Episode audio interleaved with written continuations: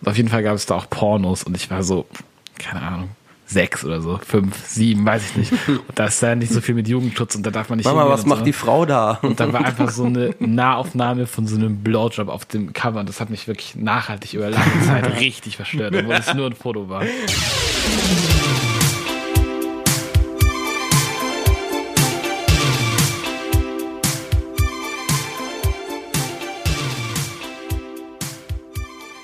Episode 32, unfertig. Heute mal äh, wieder in äh, nicht kompletter Runde, denn Jonas ist heute nicht da, aber trotzdem begrüße ich mit mir heute den Lorenz Buh, Jonas ist nicht da. und den Leon. Moin, ich ähm, lasse das Ganze mal positiv klingen hier, Lorenz. Ich freue mich trotzdem hier zu sein mit ja, euch. ich auch. Manu, du wirst auch äh, begrüßt. Sag mal Hallo. Hallo, hallo, Hallo, meine. Sehr schön. äh, was, Damen was, und Herren. was ist Jonas Ausrede? Warum ist er heute nicht hier? Habt ihr Infos? Er sagt, er müsse arbeiten, glaube ich. Er hat gerade ganz viel zu tun, muss deshalb spontan Nachtschichten einlegen. Aber Jonas, ähm, das ist auch seine Standardausrede. Ich glaube, er muss wirklich viel arbeiten, aber ähm, wenn er mal keine Lust hat, dann funktioniert das auch ganz gut zu sagen, äh, ich muss heute leider arbeiten. Ja, was ist denn eure, was sind denn eure Ausreden, wenn du überhaupt keinen Bock habt auf irgendwas? Also Arbeit ist bei mir immer schwierig, wenn ich das sage, weil Mhm. ähm, ich, also ich, zumindest ihr, die mich kennt, wisst, dass ich nicht mal eben spontan abends arbeite. Ah.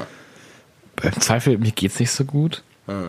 Aber das ist dann ja schon, ähm, das sind ja schon noch eher real. Also das ist Mhm. so ganz aus der Luft gegriffen, wenn man eigentlich mit anderen Leuten säuft, dann zu sagen, nee, mir geht's nicht gut, ich kann nicht podcasten, das ist schon asozial. Ja. Ja, auf jeden. Ich, sag bin- meistens, ich habe schon andere Verabredungen und äh, gehe dann nicht drauf weiter ein. Das ist so, ah, okay, alles klar. Ist ja auch oder relativ oder transparent. dann meistens kommt aber dann auch die Nachfrage, ja, der kann doch mitkommen oder die Person. Ja, da bin ich, da bin ich auch nicht so ein Fan von, weil das klingt dann immer so ähm, wertend. Also ich präferiere jetzt die und die Verabredung. Und vor allem, wenn man es nicht so klingen lässt von wegen, ja, ich habe leider schon vorher dazu gesagt, sondern so, ja, ich mache da halt das, so kannst nicht mitkommen, ist es ein bisschen assi.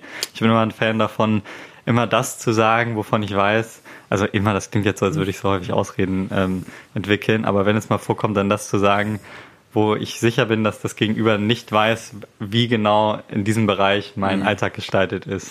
Also jemand, der keine Ahnung von, bei euch würde ich nicht sagen, ja, ähm, ich muss heute leider ganz viel Uni machen, so. Dann seid ihr so, Alter. see, ja. Aber bei Leuten, die halt nicht mit mir zusammen studieren, komme ich dann halt damit und bei der Arbeit kann ich jetzt nicht sagen, jo, ich muss heute leider arbeiten, aber Stimmt. Aber ich habe die Erfahrung gemacht, dass ähm, man hier in Deutschland ähm, durchaus auch dann sich Leute mit der Antwort zufrieden geben, ey Leute, ich habe ich hab einfach keine Lust heute, ich will einfach zu Hause bleiben, ich habe einen stressigen Tag, was dann äh, vielleicht in anderen, gerade was ich, also ich hatte viele amerikanische Freunde auch gehabt, äh, da wo ich, in Wiesbaden, wo ich aufgewachsen bin. Und da Airbase hat man halt immer so eine, so eine lauwarme Ausrede bekommen, weil man das Gefühl hat, okay, die Person will jetzt nicht unhöflich kommen. Aber hier ist es, finde ich, wird das nicht wirklich als unhöflich wahrgenommen, wenn man halt wirklich einfach Klartext redet und sagt, ich habe halt einfach keine Lust wegzugehen. Oder? Also ich finde, es kommt ein bisschen drauf an, ähm, vor wem man das erzählt. Weil, also ich finde so wirklich bei guten Freunden, wenn da jemand einfach sagt, nee, sorry, ich habe heute echt keinen Bock, dann ist es bei uns gepusht. immer eher so, alter Junge, steh jetzt Du mal Pisser, auf, Alter, Mann, kommst jetzt her. Du trinkst erstmal ein schnelles Bier. Ja, das ist dann halt eher so, so damit, da, du kannst nicht bei deinen Freunden, bei uns zumindest ankommen und sagen, ah, ich bin heute ein bisschen müde und so, also ich will mich echt lieber ausruhen heute. Bei mir ist das ein großes Problem in der WG, weil die auch äh, gleichzeitig so der, der Party-Hotspot ist.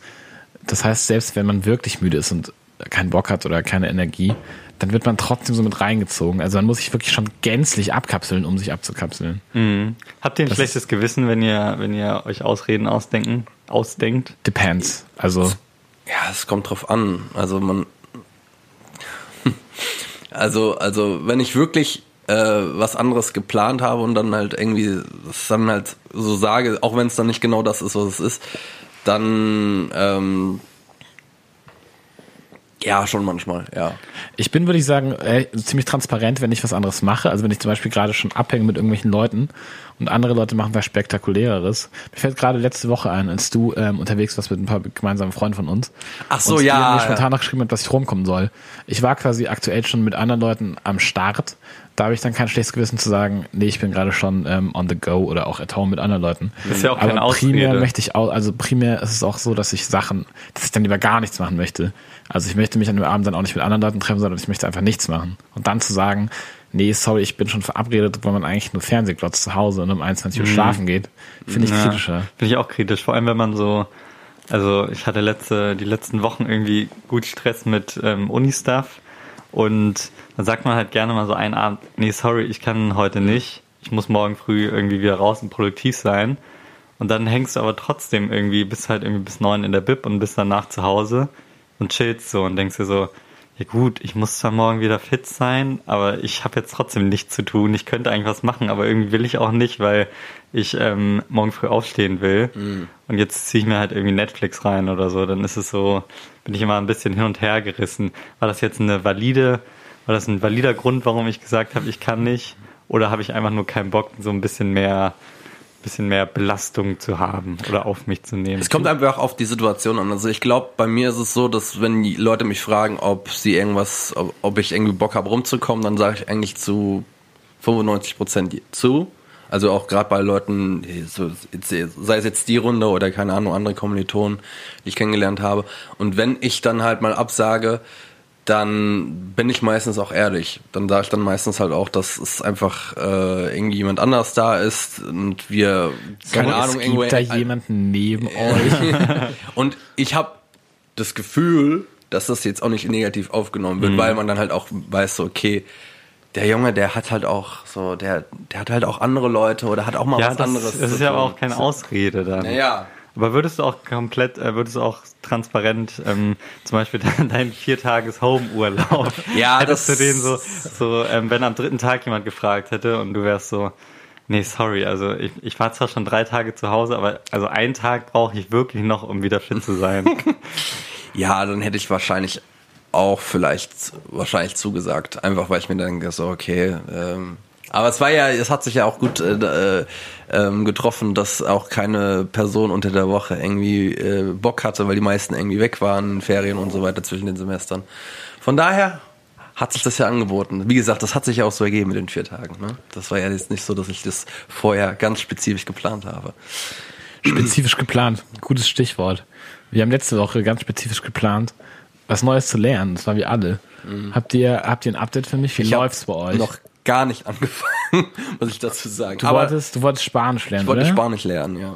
Aber ich bin genau noch auf dem Standpunkt, den ich letzte Woche war. Von daher kann No ich dann noch nicht. Aber ja, ich dachte mir, ich dachte mir, der Jonas ist ja auch noch nicht da, der kann ja auch noch nicht seine Gitarrenskills hier vortragen, deswegen habe ich noch irgendwie so eine Aufschubzeit von einer Woche. aber du hättest immerhin schon mal die App runterladen können, finde ich. Ja, das stimmt wäre so schon. das ja, das, Minimum das, gewesen. ist, das ist wahr. Das ist wahr. Wie ich dich einschätze, hast du auch schon ein bisschen Geld für das Abo ausgegeben, oder?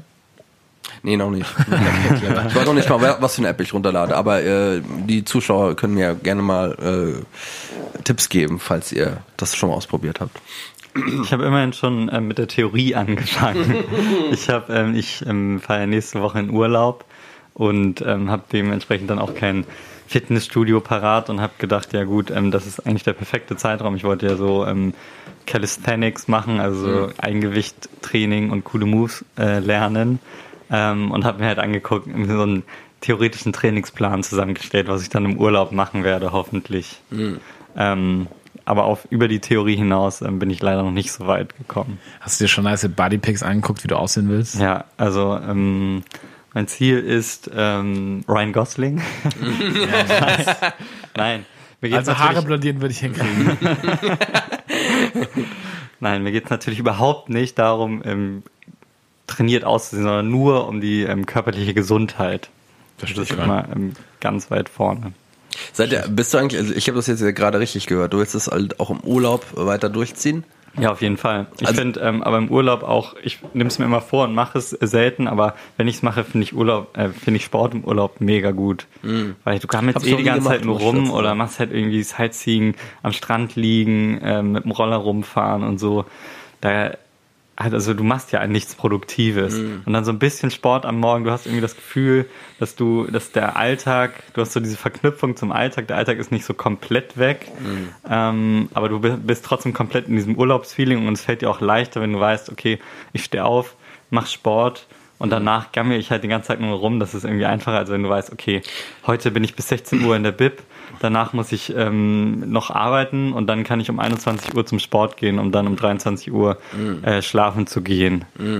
Ich finde, im Urlaub hat man eigentlich ziemlich gut den, den Rahmen und das ist so, also dieses, ja, ich habe jetzt Urlaub, ich will keinen Sport machen.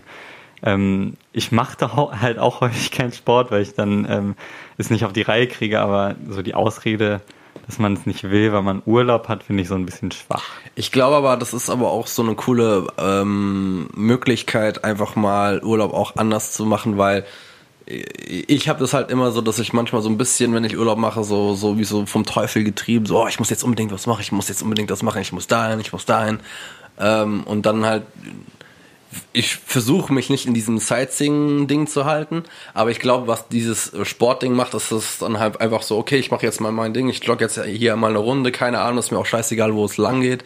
Ähm, ich mache das jetzt einfach mal und dann ähm, siehst du ja auch irgendwie was von der Stadt oder Ja, der genau, Umgebung, halt ohne der aber aktiv jetzt danach zu suchen. Genau, das finde ich auch nochmal ähm, so ein nicer Faktor, weil man lernt irgendwie das Urlaubsziel nochmal auf eine andere Weise kennen, als wenn man halt irgendwie nur die Touri-Dings abklappert. Vor allem, wenn man joggen geht, dann ähm, sieht man schon viel. Das passt jetzt nicht so in mein Calisthenics-Ding rein, aber ähm, Also wirst du vielleicht mit Joggen den Faden zum Sport wieder aufnehmen? Oder willst du schon mit Pumpen anfangen? Macht eigentlich schon mehr Sinn, oder? nee, also ja, joggen, nein. Das gibt's nicht mehr. Seit ich meinen Halbmarathon gelaufen bin, ähm, habe ich keine Motivation. Ich verstehe, verstehe. Und wie läuft's mit deinen äh, luziden Träumen? Äh, mit meinen luziden Träumen, das läuft. Ich habe angefangen, ein Traumtagebuch zu führen, beziehungsweise weil ich ähm, handschriftlich kaum mehr schreiben kann, Traum äh, Notiz am Handy zu machen, weil mein Handy eh neben meinem Bett liegt. Und ähm, ich schreibe mir, ich träume immer noch so viel, wie ich äh, vor zwei Wochen schon geträumt habe. Und schreibe mir immer so einen Stichpunkt auf. Ich wache meistens so zwei Stunden bevor ich aufstehen muss, wache ich ungefähr auf.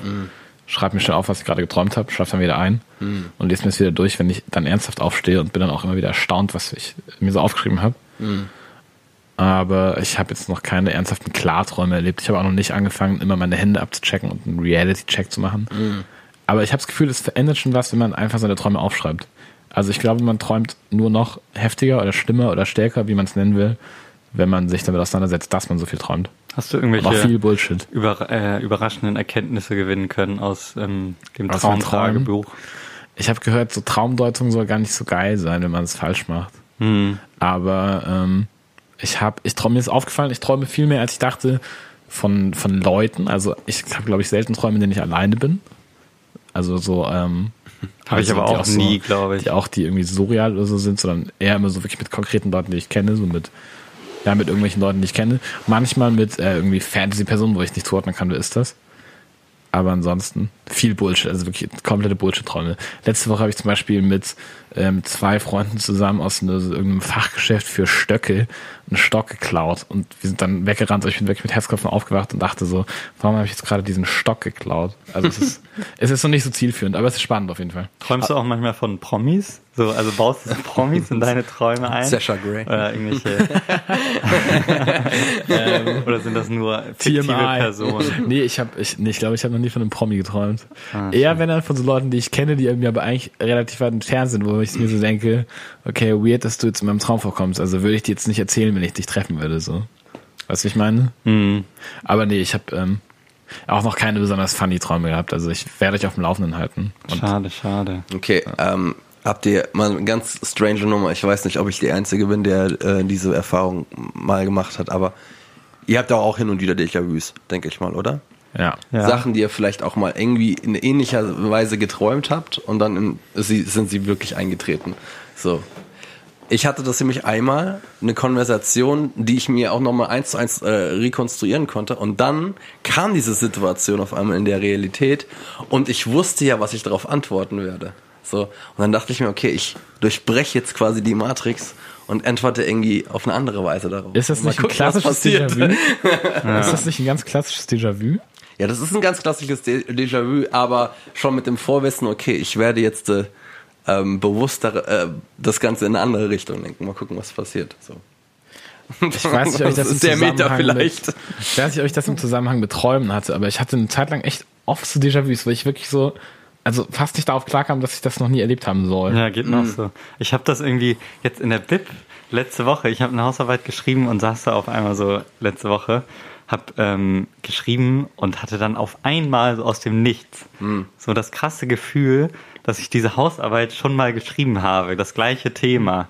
war so, Alter, das kann nicht sein. Ich habe das doch schon zu Ende geschrieben und war auch so, ja, genau das und das, was ich jetzt gerade schreibe, das kommt mir mega bekannt vor, so die Satzbau, äh, so der Satzbau und ähm, auch thematisch und war richtig verwirrt, hab's überlegt, habe ich schon mal irgendwas anderes zu dem Thema ge ähm, geschrieben, es ging, äh, ging irgendwie um ähm, offene Grenzen, um die moralische Fragen, ob ähm, Grenzen in Ordnung sind. Und das hat mich so aus der Bahn geworfen, so wirklich für 20 Minuten saß ich da so, Alter, das kann nicht sein, dass ich diese Hausarbeit noch nicht geschrieben habe.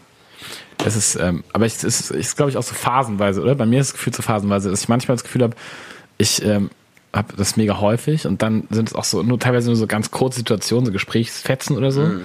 Aber jetzt hatte ich gefühlt auch schon ewig lange kein Déjà-vu mehr. Also ich kann mich nicht ans letzte erinnern. Ja, ich, ähm, wo wir gerade bei dem Thema Erinnern sind, ähm, ich habe, äh, wir haben uns mal äh, Gedanken darüber gemacht. Ich, wir hatten mal in der, ich glaube Folge 23 war es, über Träume geredet. Ähm, und da ähm, hat mir mal kurz das Thema Erinnerung äh, angeschnitten. Ähm, ich wollte das Thema äh, noch mal ein bisschen äh, näher darüber ähm, hier im Podcast reden. Und zwar ähm, habe ich einen TED-Talk gesehen von Elizabeth Loftus. Das ist eine ähm, Psychologin, die sich vor allem mit Erinnerungen irgendwie auseinandersetzt. Der TED-Talk heißt How Reliable is Your Memory? Wer sich das äh, angucken will, das können wir vielleicht auch in den Notes reinschreiben. Und zwar sind es Pseudo-Erinnerungen. Pseudo-Erinnerungen sind ähm, Erinnerungen, bei denen vorhandene Informationen äh, von Vergangenen überschrieben werden, wobei äh, unweigerlich sich halt Fehler einschleichen. Das heißt, Von Vergangenen über. Achso. also Falsch. äh, beispielsweise, beispielsweise du, ähm, also das Beispiel, das da genannt wurde, ähm, man hat jetzt einen Autounfall beobachtet und einen Monat später triffst du irgendwie einen Freund und äh, ihr kommt irgendwie auf das Thema und dann auf einmal so, ja, ich habe irgendwie vor einem Monat einen Autounfall gesehen. Du kannst dich aber nicht mehr wirklich an die Details erinnern, aber du füllst dann diese Lücken mit Sachen so, ja, Fantasie. Da, mit Fantasie einfach. Du schmückst diese Sachen aus, wie beispielsweise, keine Ahnung, äh, ja, bei Autounfall, da wird wahrscheinlich auch Glassplitter irgendwie rumgelegen haben. Und da sind bestimmt auch fünf Polizist, äh, Polizeiwagen und Feuerwehr gekommen. Einfach, um das auszuschmücken. Und dadurch, durch diesen Response, den du dann halt auch von der Gegenseite bekommst, merkst du so, oh, okay, du erzählst diese Geschichte dann halt auch immer auf diese gleiche Art und Weise, dichtest vielleicht hin und wieder was dazu. Und irgendwann glaubst du halt auch selbst an diese Geschichte und glaubst, dass du sie selbst so erlebt hast. Das ähm, finde ich ist auch eine ganz interessante Sache bei, ähm, wenn du so äh, Kinderfotos zum Beispiel dir anguckst. Sachen, Erinnerungen oder äh, Momente, die du dich überhaupt nicht mehr dran erinnern kannst, aber du kriegst von anderen Leuten erzählt, was passiert ist, du hast irgendwie Sachen und du konstruierst dir ja dann ungefähr ähm, Die Erinnerung die Erinnerung, ja, die dann ja, ja. ist, aber das ist halt eigentlich totaler Bullshit. Das ist total konstruiert von dir. Das, du kannst dich da wahrscheinlich überhaupt nicht mehr dran erinnern. Ähm, und das Ganze nennt sich halt False Memory. Ähm, und ähm, Finde ich gerade im, Ja. gerade im Zusammenhang mit diesen Kindheitserinnerungen so mega crazy. Wenn du so eine, ich denke, jeder hat wahrscheinlich so ein, zwei Stories von so Anekdoten aus der Kindheit, die man einfach nicht mehr wissen kann, weil man Mhm. so klein war, weil die so lange her sind, aber die man so oft erzählt bekommen hat und dann auch so oft weitererzählt hat, dass man denkt, man erinnert sich daran. So gerade in Kombi mit ein paar Fotos. Ja, Fotos sind so wirklich ganz richtig übel. mindblowing, was das angeht, weil ähm, ich habe das auch teilweise, dass ich ähm, keine Geschichten erzählt bekomme, sondern nur Fotos sehe und dann sehe ich sie das zweite Mal irgendwie ein Jahr später und denke, ich könnte mich daran erinnern. Und auf diesem Foto bin ich irgendwie drei Jahre alt oder so. Ich werde mich sicherlich nicht an diese Situation erinnern können. Aber ähm, ich glaube, mit Kindheitserinnerungen funktioniert das noch deutlich besser, als wenn man jetzt äh, 40 ist und Erinnerungen aus den 20ern quasi ähm, sich ähm, falsch merkt. ja. Aber ich glaube, das ist ja auch, das ist, äh, kann auch bei Sachen sein, die nicht so lange her sind, oder? Wenn du, wie du gerade meinst mit dem Autounfall, so klassisches Beispiel würde ich sagen, ist so eine, so eine Saufgeschichte, wo man sich eh auch aus Alkoholgründen nicht so gut daran erinnern kann. Und wenn du die zehnmal erzählt hast, im Idealfall noch mit einer anderen Person, die dabei war, die sich auch nicht so richtig erinnern kann, irgendwann ist die Story eine ganz andere, als sie, die Ja, du genau. ursprünglich erlebt hast. So. Ja, besonders, du kriegst ja durch diesen, also da wird auch vor allem dieser positive Response halt herausgehoben.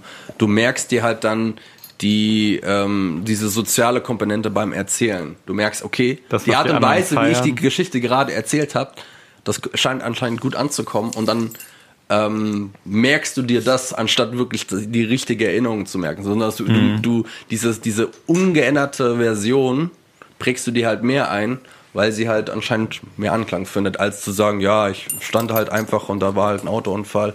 Nee, das war krass, Alter. Der hat eine 180-Grad-Drehung gemacht und das Glas ist überall rumgesplittert, was weiß ich, wie man das aus ausschmückt. Es gibt's natürlich auch ähm, ähm, so kleinere Sachen, aber man kann das natürlich auch ausschmücken. Was ich äh, ganz interessant finde, sie hat auch gesagt, dass äh, eine große Anzahl der Erinnerungsfehler kommt halt dadurch, dass das menschliche Gedächtnis äh, nicht vorrangig dazu ist, die äh, Vergangenheit aufzubewahren, sondern ähm, die Zukunft vorzubereiten.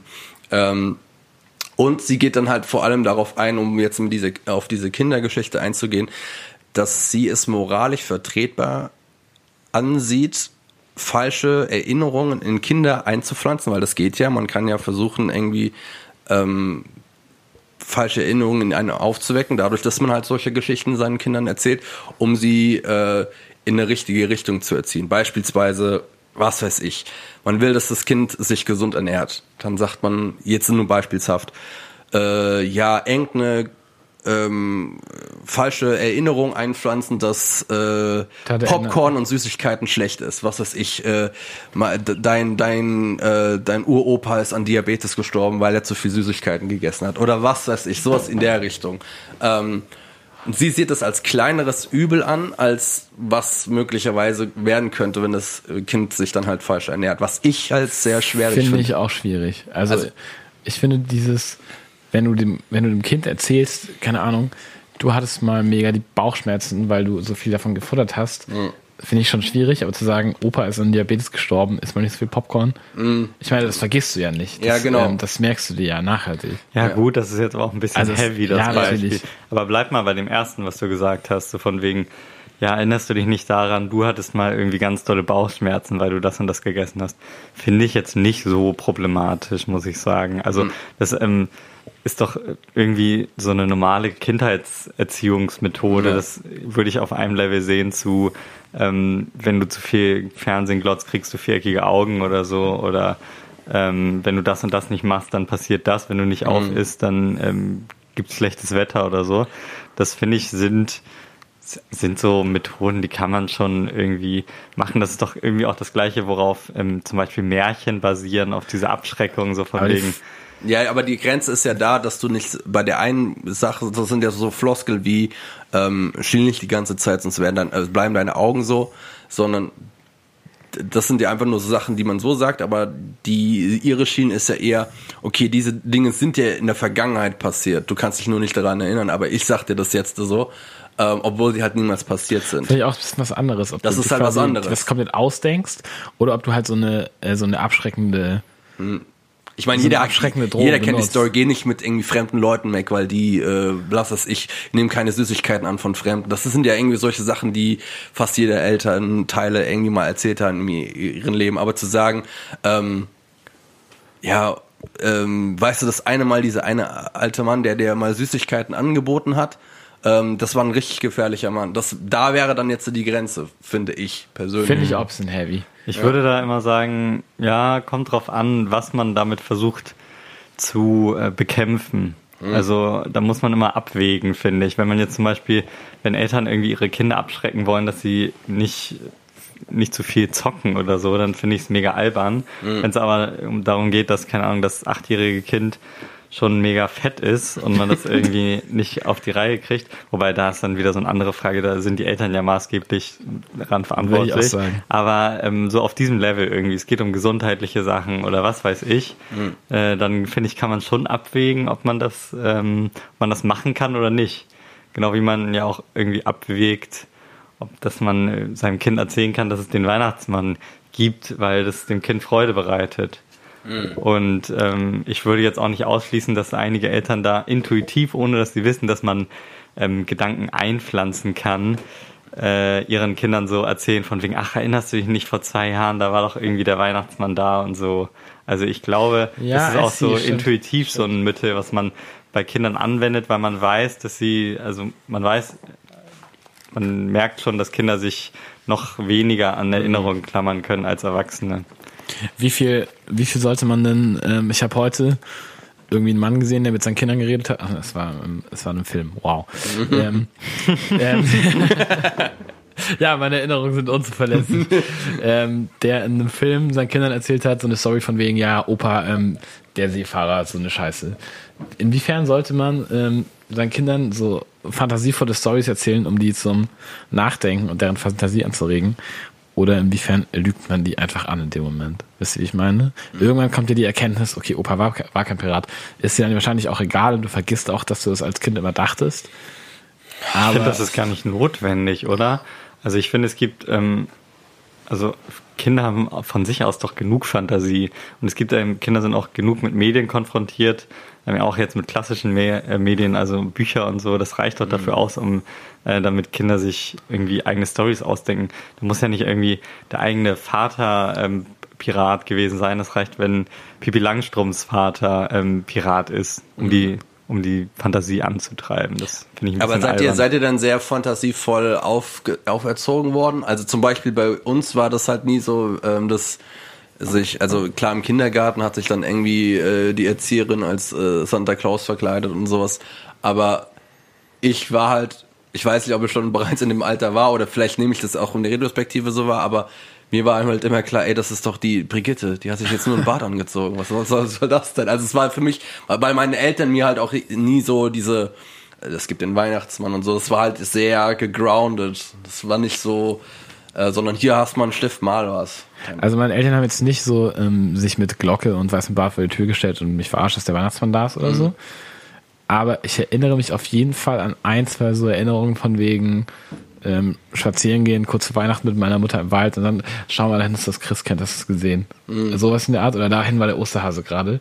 Ja, okay, bei einem Osterhase, das stimmt. Das der Osterhase ist irgendwie auch, finde ich, die geilere. Was finde ich, geile Osterhase oder Weihnachtsmann? Ähm, Weihnachtsmann. Weihnachtsmann? Ganz klasse. Osterhase, weil dann, da hat man so, ah, okay, der Osterhase, das äh, schnelles Tier, das hat die Er ja wirklich die Eier, ja. Ja, genau, genau. Das Aber was ich gerade cringy fand, also im Süden ist es da wirklich so, dass man so sagt, äh, das Christkind kommt. Ja. Das fand ich immer richtig seltsam. Wenn ja, Leute so, Alter, der Weihnachtsmann bringt die Geschenke, das Christkind, das macht überhaupt keinen Sinn. Wie soll man das rechtfertigen? Warum sollte das Christkind Geschenke bringen? Ich glaube, das Christkind ist nicht Jesus, oder? Äh, doch, Wer ist oder? meine Annahme? Also ähm, als Hanseat kann ich dazu nicht so viel sagen. Ich bin da nicht äh, mit aufgewachsen, aber das war jetzt immer meine Annahme. Also für mich war auch der Weihnachtsmann war das Standard, äh, der Standard Geschenkebringer.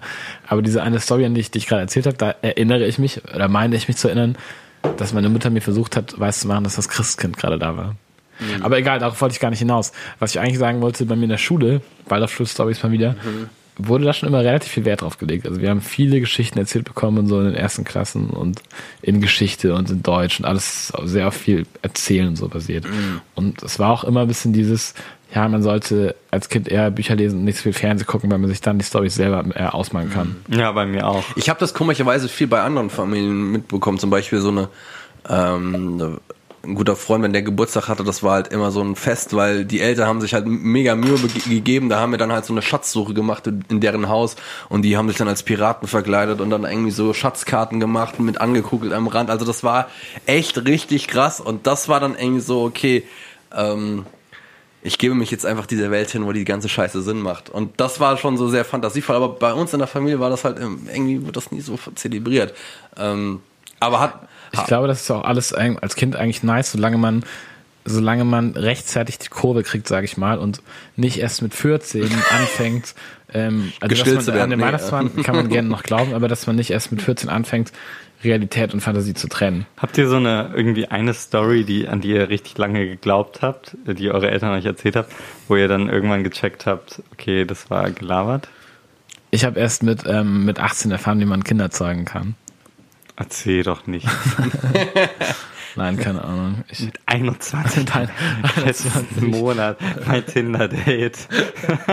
Moment, was tust du? I don't get it. Okay, too much information. ähm, ich hab, wir waren früher an Ostern in Italien und äh, montags, nee, sonntags war äh, der Markt, wo meine Eltern immer hin wollten.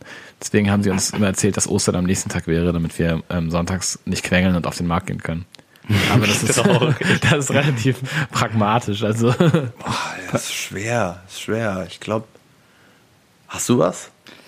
Ähm, meine Eltern, das ist jetzt mal so eine ganz andere Story. Meine Eltern haben mir tatsächlich, was ich auch überhaupt nicht nachvollziehen kann, ähm, aber haben sie sich anscheinend so entschieden, dass sie das für sinnvoll halten, erzählt, ähm, als 9-11 war, also jetzt Manu kann das Mhm. wahrscheinlich nicht so nachempfinden, aber ich war da fünf Jahre alt, glaube ich, dass äh, das ein Unfall war.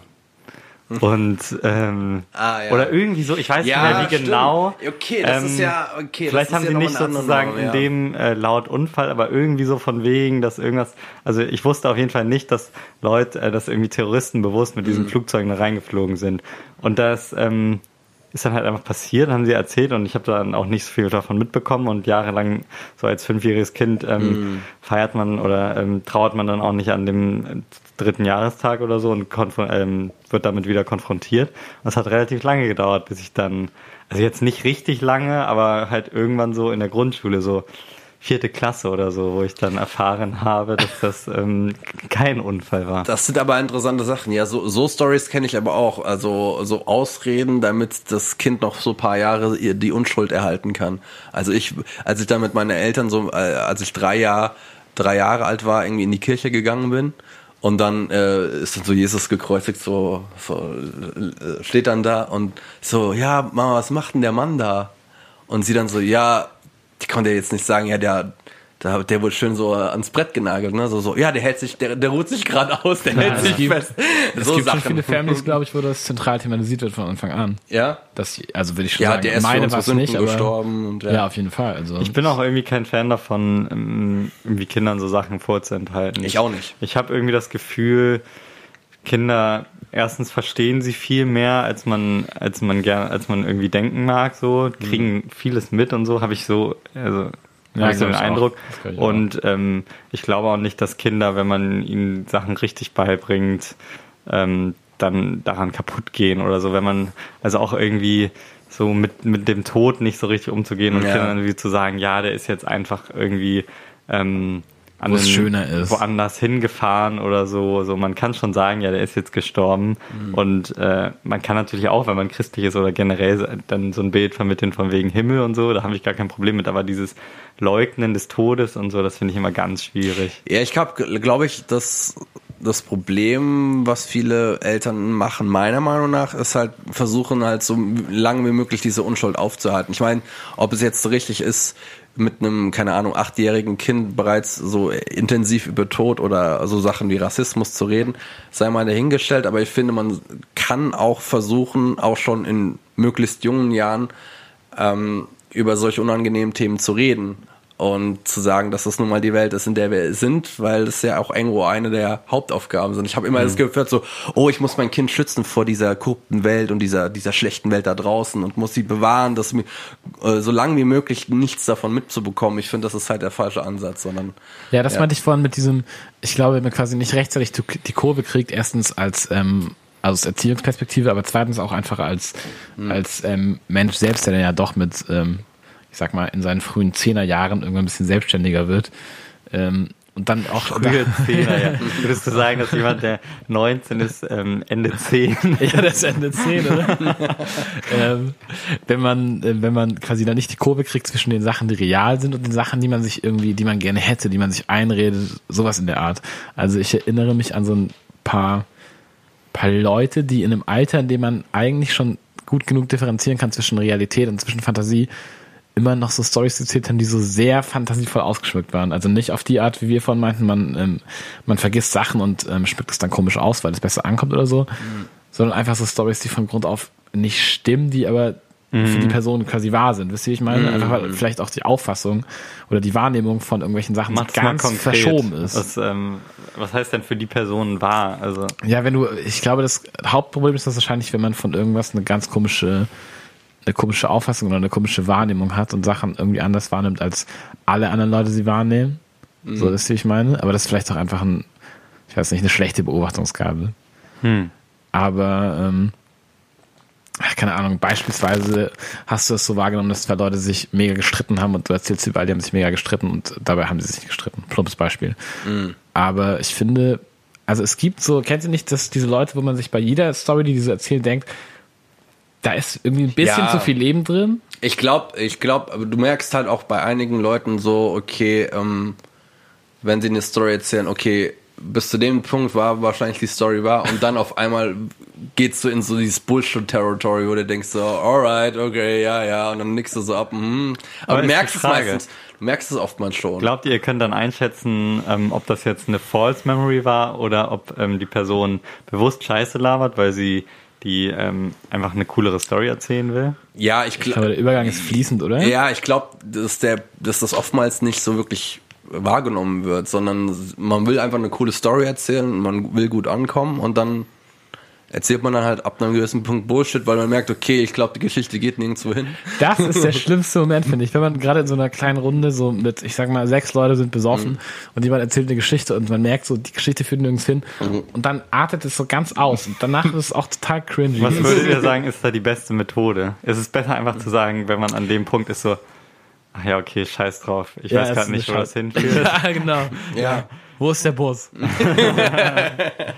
Also ich glaube, Selbstironie ist da das einzige Mittel. Ich glaube auch, um das da ist, äh, das ist quasi die, die unangenehmere Version von, man erzählt eine Story und die Leute hören nicht mehr zu, weil es so uninteressant ist. Ja. Leute, Stille. Ja, Stille. Wir, wir, brauchen, Wir, wir brauchen ähm, noch ein zweites Thema. Ja, lass uns über was anderes reden. ja. Hat sich jemand was aufgeschrieben? Ja, wir haben uns, ähm, man muss dazu sagen, wir haben uns sehr viel Gedanken darüber gemacht, über was wir jetzt noch reden wollen ähm, und kamen irgendwie nicht zu eindeutigen Ergebnissen. Aber wir haben alle so so gute Ansätze, aber irgendwie fehlt so an der an, der, an dem letzten Schliff. Ich äh, hätte zum Beispiel jetzt das Thema angefügt, ähm, einfach mal so in die Runde gefragt: Habt ihr irgendwelche Filme oder irgendwas geguckt äh, in einem Alter, wo ihr es hättet noch nicht konsum konsumieren sollen und das hat euch traumatisiert? Ähm, nee, da habe ich. Ich habe ich hab Horrorfilme beispielsweise geguckt zu einem, zu einem Zeitalter, äh, äh, wo das überhaupt nicht für mich äh, gemacht ist. Zum Beispiel Friedhof der Kuscheltiere, falls einer von euch den kennt. Da geht's um äh, äh, Kind, das auf einem indianischen Friedhof begraben wurde, dann wieder zum Leben erweckt wird. Eine ganz strange Story, aber die habe ich gesehen, weil meine... Wie alt warst du da? Da war ich acht oder so. Puh, das ist Gefühl. Alter. Ah, Weil meine Babysitterin unbedingt den Film gucken wollte. Und ich so, ja, mach mal rein. Und da gibt's diese berühmte Szene, die Leute, die den Film kennen, wo äh, der äh, dem Hauptcharakter die Halle-Szene mit einem ähm, mit einem Skapell durchgeschnitten wird. Und das war in dem, in dem Alter war das nicht die geilste Szene, sich anzugucken. Ich erinnere mich in dem Zusammenhang an eine Story, die ich, ähm, ich hoffe, das gibt dieser ohnehin ein bisschen weirden Folge jetzt nicht gänzlich den Rest, aber ähm, ich war mal mit, mit meinen Eltern auf einem, keine Ahnung, irgendwie in Osteuropa im Urlaub oder so, auf Durchreise, keine Ahnung, auf so einem, ähm, auf so einem Markt in Tschechien, wo man so ähm, gerippte DVDs kaufen konnte. Und meine Schwester und ich durften uns beide irgendwie eine DVD raussuchen. Ich glaube, ich habe Madagaskar genommen und sie Barbie, ganz geschehmäßig. Und auf jeden Fall gab es da auch Pornos und ich war so, keine Ahnung, sechs oder so, fünf, sieben, weiß ich nicht. Und da ist da nicht so viel mit Jugendschutz und da darf man nicht Mama, hingehen was macht so. die Frau da? Und dann war einfach so eine Nahaufnahme von so einem Blowjob auf dem Cover und das hat mich wirklich nachhaltig über lange Zeit richtig verstört, obwohl es nur ein Foto war. Hast du, hast du ähm, das thematisiert vor deiner Mutter oder so? Ich glaube nicht, nee. Ich Oh, glaube nicht. heftig. Aber das, Nee. das hat mich wirklich richtig traumatisiert.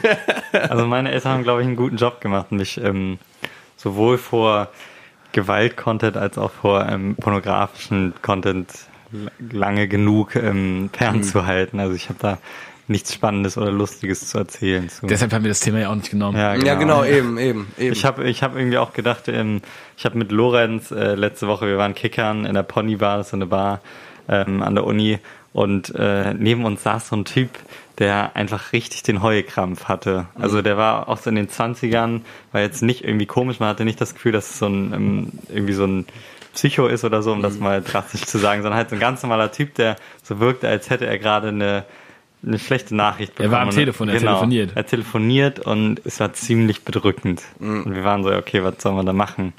Und ähm, danach haben wir auch so geredet, so, ja, was, was macht man denn, wenn man so traurige Leute um ähm, trifft Fremde oder wie vor allem, ja. Fremde, aber auch Freunde. Was macht man, wenn man, wenn so Freunde im Freundes äh, Freunde Ja, das ist ja, das, sind, trauern. das ist ja ein ganz großer Unterschied. Also da zum Beispiel in der Situation, in dem ihr wart, wo wirklich eine wildfremde Person, währenddem ihr Kickert angefangen hat, dann irgendwie äh, zu weinen und irgendwie irgendwas Schlechtes wirklich gerade mitgeteilt bekommen hat, da ist fast eigentlich jede Sache, die man da macht, schlecht.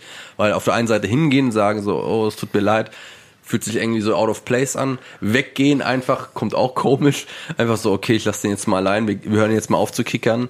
Äh, weil das dann so, so, wir sitzen ihn jetzt Zu Ende kickern war aber auch ganz komisch. Also man Und möchte zu Ende- nicht so, ja. bam. Also dann war das die Bälle die ganze Zeit so schön nochmal so angedreht. Ja, normal weiter Es wirkte so. richtig ähm, so in die Fresse einfach, als, als wäre es so eine gewollte Provokation. Also ganz schlimm. Mhm. Wir haben auch überlegt, so was kann man sagen gegenüber Freunden jetzt auch. Und dann war so, ja, okay. Kannst halt sagen, so, tut mir echt leid, so, Mhm. mir, mir geht's trotzdem, mir trotzdem eigentlich ganz gut. Also, ich finde ge generell mit Trauer umzugehen, die, die einen nicht selbst betrifft. Also, man kann natürlich immer, ähm, so mitfühlen, es Rücksichtsvoll der, kann genau, sein. rücksichtsvoll sein, dass es der Person jetzt schlecht geht. Aber man kann es ja nicht wirklich nachvollziehen oder mitfühlen oder so. Ja, das Vielleicht können ich das Leute. Nee, ja, nicht so sagen. Also es kommt also natürlich bei der Situation, wir wissen ja jetzt nicht, was passiert ist. So, kann ja alles sein.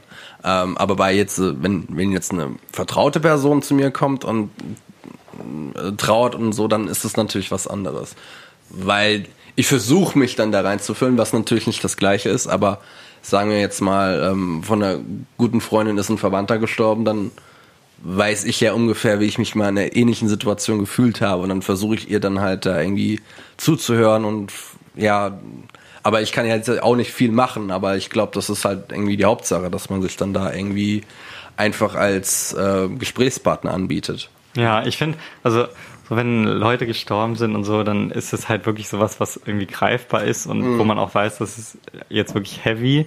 Ich finde es immer schwieriger, wenn so, ähm, stell dir vor, du hast irgendwie einen Freund, der hatte drei Monate lang eine Freundin und dann trennen die sich Mhm. und ähm, ihr seid irgendwie abends ein Trinken und der ist mega niedergeschlagen, so, also Mhm. richtig fertig einfach. Und du bist so, ja, okay, tut mir echt leid, aber mh, Du bist ja, jetzt nicht traurig deshalb. Ihr, ihr wart halt, also ja, Hm. ist natürlich ärgerlich und traurig, aber letztendlich wart ihr drei Monate zusammen, das ist jetzt nicht so ein richtig großes Ding. und dann irgendwie so zu sagen, ja, okay, ähm, ja, ich traue ja jetzt den ganzen Abend Ja, mit aber dir. bist du- bist du dann wirklich so hart schwer. und urteilst Nein, dann? Ja. ich habe gerade nur ein bisschen dargestellt, was so in meinem Kopf abgeht. Ne? Also da ist eine Diskrepanz zwischen dem, was ich sage. Das ist halt so, ja, tut mir echt leid. Und in meinem Kopf ist halt so, ja, okay, Ich Aber um- schon blöd, aber Um genau an diese Story anzufügen, äh, ich war jetzt äh, bei einer Hochzeit eingeladen beim Tobi. Die sind noch zusammen, nehme ich an. Shoutout, Shoutouts an der Stelle. Na gut. Ähm, und ähm, der, wir haben uns, ich glaube, sechs, sieben Jahre nicht mehr gesehen, bevor er dann halt mich eingeladen hat zur Hochzeit. Ich sagte, oh cool, komme ich einfach mal runter.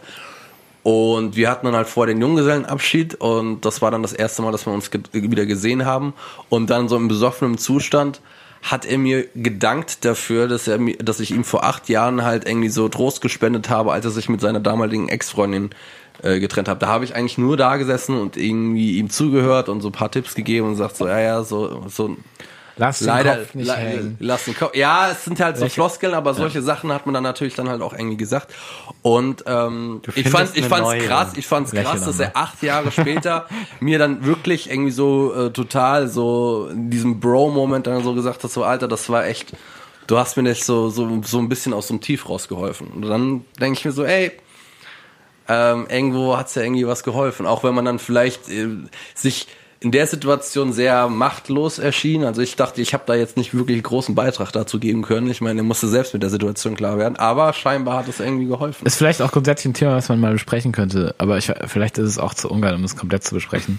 Diese so besoffene Bro oder auch I Cis-Moments. fucking love you, man. Wo man das- so, man ist so, oh, es ist so mega nice, ja, mega korrekt. Und Im Endeffekt ist es halt auch mega der oberflächliche Bullshit, aber man denkt halt im Moment, dass es mega deep ist. Wisst ihr, was ich meine? ja, ich aber weiß, was du meinst. Vielleicht gibt es auch kein echtes Podcast-Thema her. Nee, ich glaube auch nicht. Das ist, ähm, ja, wobei das schon auch so ein bisschen so Sexismusdebatte und so, ähm, die da subtil mit reinschwingt. Weil ich da so bisschen- gesagt habe, meinst du? Nee, nee, nee, nicht was du jetzt gesagt hast, sondern dieses, dass man, ähm, dass viele wahrscheinlich dadurch, dass ähm, so in der Gesellschaft dieses starke Männerbild und so besteht, Probleme damit haben, vor ihren Bros so ähm, emotional zu sein und deswegen diese Bro-Moments ähm, halt unter Alkohol gerne passieren, weil man da halt diese ähm, gesellschaftlichen äh, Strukturen eher beiseite lassen kann als ähm, im nüchternen Zustand. Ja, safe. Das stimmt schon. Ja. Es ist auch so, wenn du besoffen bist, dann kannst du auch easy diesen Moment haben, ein bisschen Deep Talk und danach kannst du weiter saufen. Äh, wenn du jetzt mittags einen Kaffee trinkst und du führst mal so kurz richtig Deep Talk, dann willst du nicht danach wieder kickern. Also dann, ist dann, ist die Stimmung halt irgendwie bedrückt und dann ist es serious, serious. Ja, stimmt. Stimmt. Aber, ja, ist vielleicht auch nicht so ein umfangreiches Thema. nee, das haben wir jetzt abgehakt. Ja, haben wir abgehakt. Aber wir Aber- sind uns auch einig, dass ähm, wir hätten einfach, also in dieser Situation mit dem Typen hätte man nichts machen können, oder? Ja, ich, ja, es ist schwer. Also ich würde nee, also wenn ich, wenn ich so zurückdenke, ähm, Also ich, ich hätte jetzt nicht so jedes Tor so extrem gefeiert, so ja, ba- Baby, Haben so nicht, yeah. wir nicht, Nein, nicht, natürlich habt ihr das nicht gemacht. Das heißt, dann denke ich mir aber auch so, sonst ist da eigentlich wenig zu tun. Ähm, auf ein, also das ein anderes Thema, was auf den Berg der verworfenen Ideen gelandet ist, ist ähm, ähm, äh, Jobs, die scheiße sind oder Jobs, die man mal gemacht hat und niemals ausgeführt hat. Ich konnte da eine ganz geile Story erzählen, dass ich äh, früher natürlich, äh, als ich in der äh, in der Schule halt so einen, einen Schülerjob gemacht habe, habe ich halt Zeitung ausgetragen, wie das halt so fast jede zweite Person gemacht hat, was übelst scheiße war.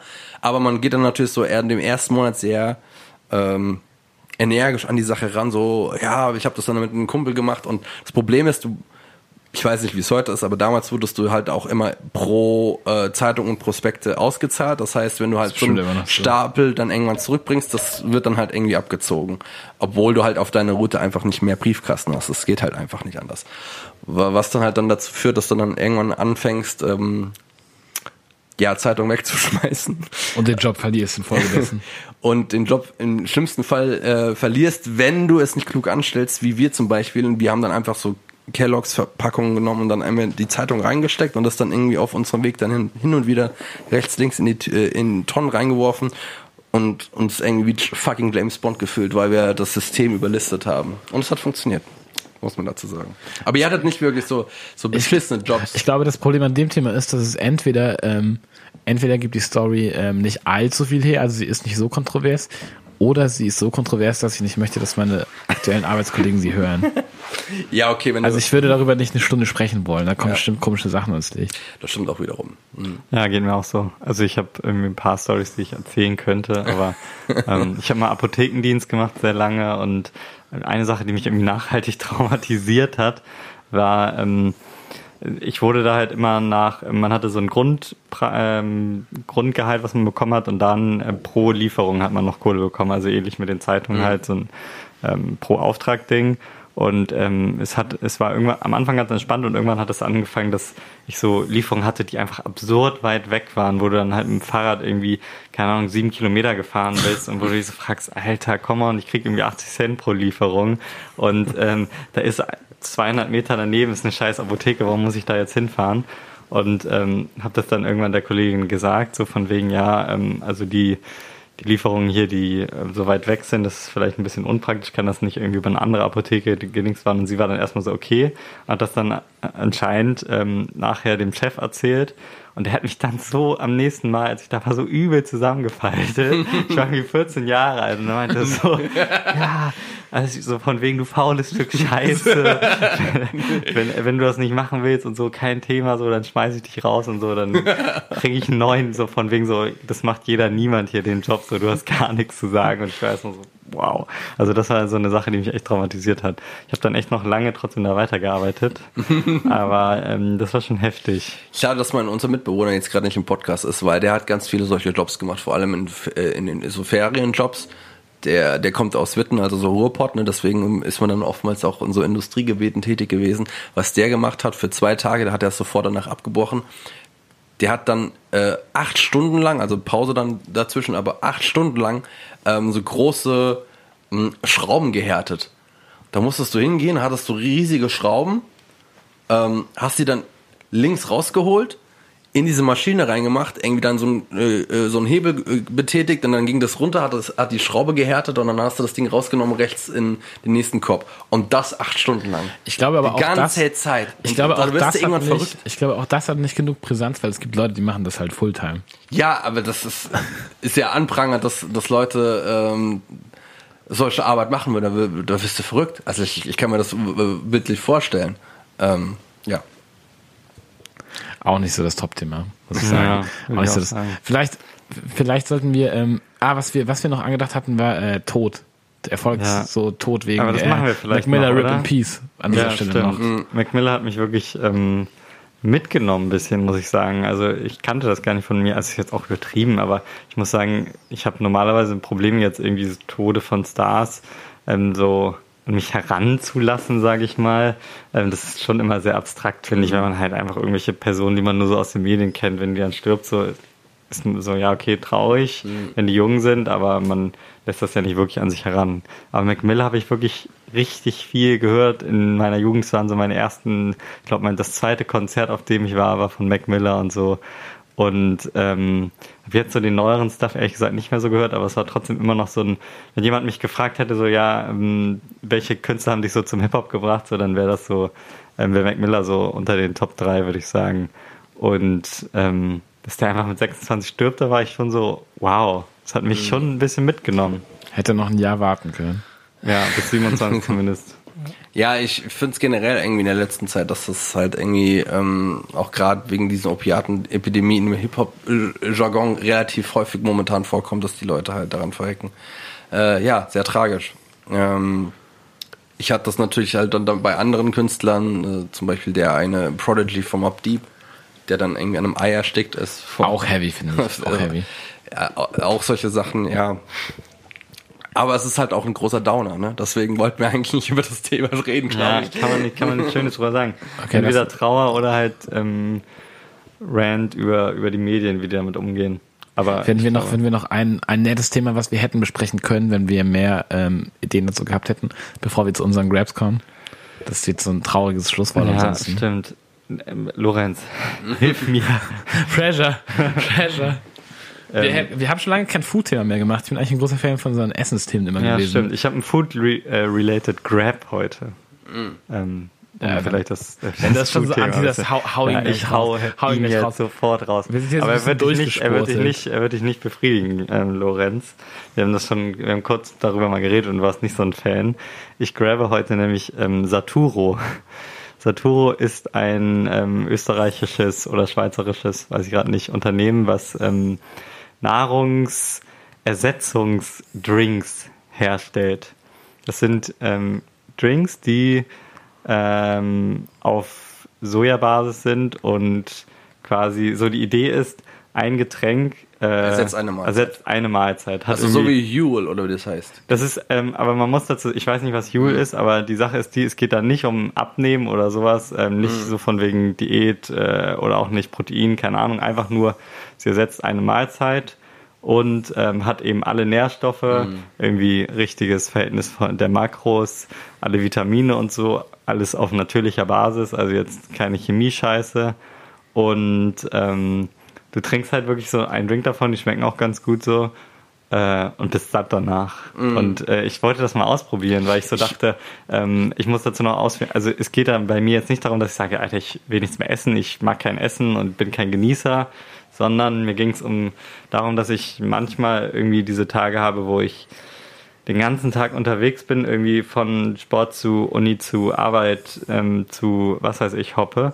und dann muss, ist man irgendwie manchmal so gezwungen, sich zum Beispiel mittags irgendeine Scheiße reinzuziehen. Mm. Und Mensa mein, everyday. Ja, Mensa ja, ist ja noch okay. So aber ähm, keine Ahnung, so, wenn du halt unterwegs bist, ist es erstmal wahrscheinlich teuer und auch irgendwie ungesund. Und auch stressig, dass du halt so das immer einbauen musst, sage ich mal. Es dreht sich, der Tag dreht sich immer darum, dass man guckt, wo kann man irgendwie essen, mm. finde ich. Und ähm, deswegen fand ich diesen Gedanken ganz verlockend, dass man halt irgendwie zum Beispiel halt mal für so ein Mittagessen so einen Drink dabei hat, den man sich dann reinknallt zwischendurch und dann ist man satt, auch lange gesättigt, weil es halt nicht so ein Bullshit ist. Mhm. So. Man fühlt sich danach nicht, ähm, nicht schwer oder so, man hat keine Scheiße gegessen. Ähm, ist es auch nicht mega ungesund. Man kann natürlich darüber diskutieren, ob das irgendwie unnatürlich ist und so. Aber erstmal, zumindest die Zutaten, die da drin sind, sind nicht unnatürlich. Und ähm, es hat ganz gut funktioniert für mich, muss ich sagen. Was also, kostet eine so eine Portion? Äh, die, sind, die sind schon relativ teuer, muss man sagen. Also ein Drink kostet, glaube ich, zwei Euro oder so. Mhm. Ähm, aber für eine ganze Mahlzeit? Aber es ist halt eine Mahlzeit, genau. Also wenn man es umrechnet, man wird wahrscheinlich schwierig für den Preis eine Mahlzeit bekommen.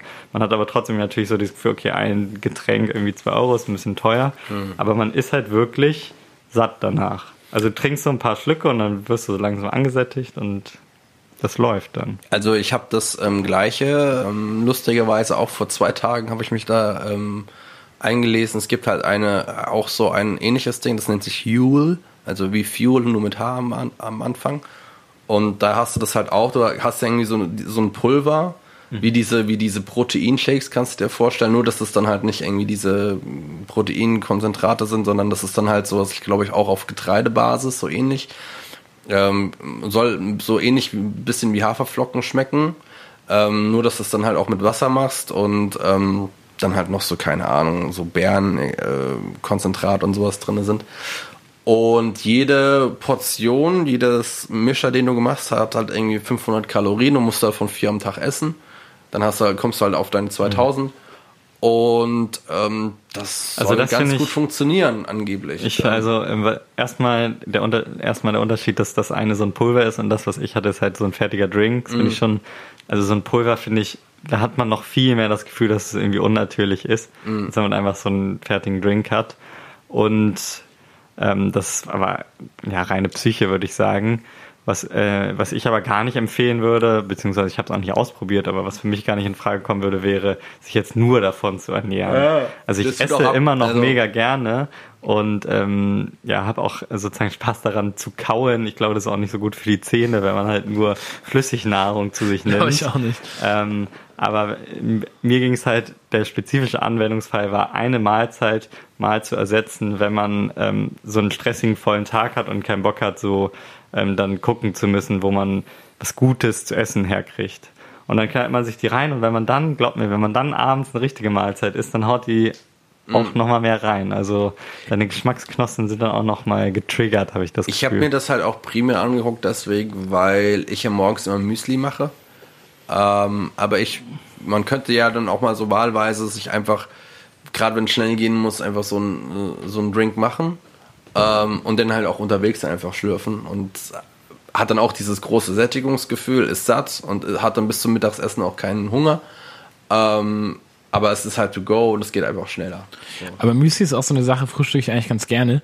Aber wenn ich mir so einen Naturjoghurt mit einer Banane und ähm, drei Löffel Seidenbacher Müsli reinknalle, dann ist es im ersten Moment erstmal so, ah oh, geil, leichtes Frühstück, dann esse ich das und so 20 Minuten später liegt mir das im Magen, als hätte ich gerade so Steine gefuttert. Das finde ich aber genau das Gute daran, weil das ist halt, ich finde gerade so Haferflocken, wenn du dir das mit so Joghurt und ein paar Beeren da drinnen machst, dann ist es halt wirklich so sättigend, dass du keinen Hunger verspürst und auch keinen Bock hast, irgendwelche Snacks zu dir zu nehmen. Ähm, und dann isst du dann halt erst so um 14 Uhr irgendwie wieder was, wenn es dann halt Mittagessen gibt. Das fand ich halt immer ganz gut. Ja. Ich gut. würde auf jeden Fall sagen, probiert das Ganze mal aus. Ähm, ich kann auch so einen äh, Link reinschicken, dass ich, ähm, dass ich äh, Guthaben bekomme, wenn ihr darüber kauft. Also hier, ähm, ihr könnt mein, mein Saturo Vorrat äh, sponsoren. Bekommst du dafür dann, äh, äh, bekommen die Leute dafür das günstiger? Ja, die kriegen auch, ähm, ich glaube, das sind 10 Euro Rabatt, die beide bekommen quasi. Oh, können wir so, so einen Link reinhauen. Lass mal bitte, das können wir vielleicht äh, zur nächsten Woche mal machen, so alle Links raussuchen, mit denen wir quasi über Empfehlungen was verdienen können. so, wenn ihr euch bei Emmy anmeldet, wenn ihr euch bei N26 anmeldet, wenn ihr euch da anmeldet. Ja. Oder ist das dann schwierig? Amazon hat das leider gerade ähm, gecancelt oder zumindest stark eingeschränkt, dieses ähm, Affiliate-Link-Thema. Thema. Also ich weiß auch nicht, ob jemals schon mal jemand auf einen Link geklickt hat, den wir verlinkt hatten. Ja, Bibi wird da wahrscheinlich. Doch, schon. sicherlich. Nee, bei ja. uns, meine ich. Ja, also ein Kauflink. Ein Kauflink. Doch, Doch, bestimmt. Es reicht ja, wenn eine Person über den Saturo-Link was kauft. Krieg schon 10 Euro. Ja, versuch's. Also ich krieg keine 10 Euro, ich krieg auf Mindestbestellwert 50 Euro, 10 Euro Rabatt. Aber trotzdem, das ist quasi That's wie 10 Euro. Let's try. Lorenz, was hast du für uns? Ähm, was ich habe, könnte man wahrscheinlich für 10 Euro auf CD erwerben. Und zwar das neue Album von The Blaze. The Blaze, ein französisches äh, Produzentenduo, die ähm, ich auf dem Mail schon mal kurz gesehen hatte, aber nur so von der Seite. Und jetzt in Vorbereitung für Stockville, was vor einigen Wochen ähm, anstand, ein bisschen aktiver gehört habe. Fand ich erst nicht so geil. Ich weiß gar nicht, so, ähm, so ja, elektronische Musik, Electronic, whatever, bisschen auch poppig. Habt ihr jetzt aber auf dem Dockville Live gesehen, ziemlich geil. Sie stehen sich aber so gegenüber, mega minimalistisch, machen da ihren, ihren Stuff auf der Bühne und singen auch live. Und sie haben letzte Woche oder diese Woche, weiß ich gar nicht, ein neues Album namens Dance Hall gedroppt. Ist leider nicht ganz so stark, wie ich dachte, aber dennoch eine Empfehlung wert. Also ein hm. bisschen Sad Music, aber ähm, doch ganz nette Ganz nette elektronische Musik, die man sich entspannt zu Hause anhören kann oder auf dem Fahrrad oder sonst wo. Ja, cool. Also easy going, bisschen traurig, aber gute Sache. The Blaze. The Dance Hall. Blaze. Verlinken wir. Verlinken wir. Manu. Ähm, ja, ich grabe heute eine ähm, Episode von einem Podcast namens The, The Joe Rogan Experience. Der eine oder andere wird sich vielleicht äh, diesen Podcast schon angehören. Joe Rogan ist ein ähm, Stand-up-Comedian, der aber auch Moderator ist, der bei der UFC ähm, und halt auch einen eigenen Podcast hat, der sehr erfolgreich ist und der lädt dann halt verschiedene Gäste aus den allen Sparten, sei es jetzt Musik, äh, Sport oder dann halt auch so jemand wie Elon Musk. Ähm, in der Elon. Elon Musk in der äh, 1169. Episode, die kam, ich Manu, glaub, der gehört zu unserer heiligen Ein- Dreifaltigkeit. Den Namen musst du- 1190. ja, 169, so. Sag nochmal bitte die Folge. 1169. Alter, Ansage. Lorenz, wir haben gerade voll ähm, aneinander vorbei, also nicht aneinander vorbei geredet, aber ähm, Ja, I- egal. Elon Die Musk- Zuhörer Elon- Hörer Ja. werden es gemerkt haben. Ähm, ja, Elon Musk hat äh, zweieinhalb, die haben äh, zweieinhalb Stunden miteinander geredet ähm, über die verschiedensten Themen. Natürlich geht es meistens darum, dass äh, Joe Rogan dann so, oh, du bist der, du bist der Technik-Messias, erzähl, erzähl mir von deinen Gaben, bla bla. Und er dann halt so ein paar Sachen da raushaut. Ähm, Elon ist halt nicht so bekannt, das, äh, das merkt man ja auch bei Keynotes, aber generell auch bei anderen Interviews, dass, äh, dass er nicht die größten sozialen Kompetenzen hat. Aber ähm, der Podcast ist dann nochmal besonders, weil Joe Rogan ja auch ein äh, Vertreter der, oder sich sehr stark gemacht hat für die Legalisierung, vor allem für Cannabis, was ja jetzt mittlerweile in Kalifornien auch so ist. Und ähm, er mitten im Podcast dann anfängt, sich einen Blunt zu drehen und den mit äh, Elon Musk zusammen raucht. Und die sozialen Kompetenzen, die vorher schon, sage ich jetzt, eher mal dürftig waren, äh, gingen dann in, sehr, in einen sehr strangen Bereich hinein. Und äh, das ist ganz lustig auch anzusehen, weil er dann mitten im Podcast wird er dann von seinem Publizisten über WhatsApp angeschrieben, so, Alter, willst du mich verarschen? Also wird das live ausgestrahlt? Ja, weil es halt auch live Aber zeigt, zeigt äh, Elon Musk dann so, ist er so richtig Ja, ja, ist so, und so. sagt, Ja, nee, guck mal, ja, das, nee, nee, nein, nein, nein. meine Sekretärin schreibt mir gerade. So, nee, das, ja, ja, das, das hat er geschrieben, so. So, oh, my publicist just wrote me, uh, so, what I'm the fuck, fucked. Und, äh, das Lustige ist halt, er, er raucht den dann halt so, äh, äh, Joe Rogan, und er dann so, ah, Spoiler nicht zu viel, spoiler er, er dann so, ja, ähm, hier, ähm, das ist doch jetzt mittlerweile legal, ne? Ja, ich würde jetzt auch mal. Und dann geht's dann halt so äh, die, die Runde rum. Aber es ist auch ganz interessant, was er über äh, die technischen Entwicklungen und die äh, sozioökonomischen Probleme in der Zukunft, da reden die halt äh, ganz drüber. Aber auch über solche Sachen wie zum Beispiel die Easter Eggs vom Tesla, die ich bis zu dem damaligen Zeitpunkt äh, noch nicht wusste. Ähm, und zwar, dass beispielsweise, wenn du so einen speziellen, äh, ich glaube, Holiday eingibst in den Search bei äh, beim Tesla, dann kannst du aus dem Auto rausgehen und es fängt dann so eine Lightshow an. Die Türen öffnen sich automatisch äh, zu einem bestimmten Musikstück, das äh, irgendwie so ein, so, eine, so ein Orchester. Ähm, das sind dann so kleine Easter Eggs, die die dann halt da reingebaut haben für die Belustigung, für die Leute, die es halt rausfinden. Und Nice. äh, der dann so, ja, und wie kam der darauf und wer hatte überhaupt Zeit für den Scheiß über solche Fragen und halt die sich dann halt auch. Wie lange geht so eine Folge?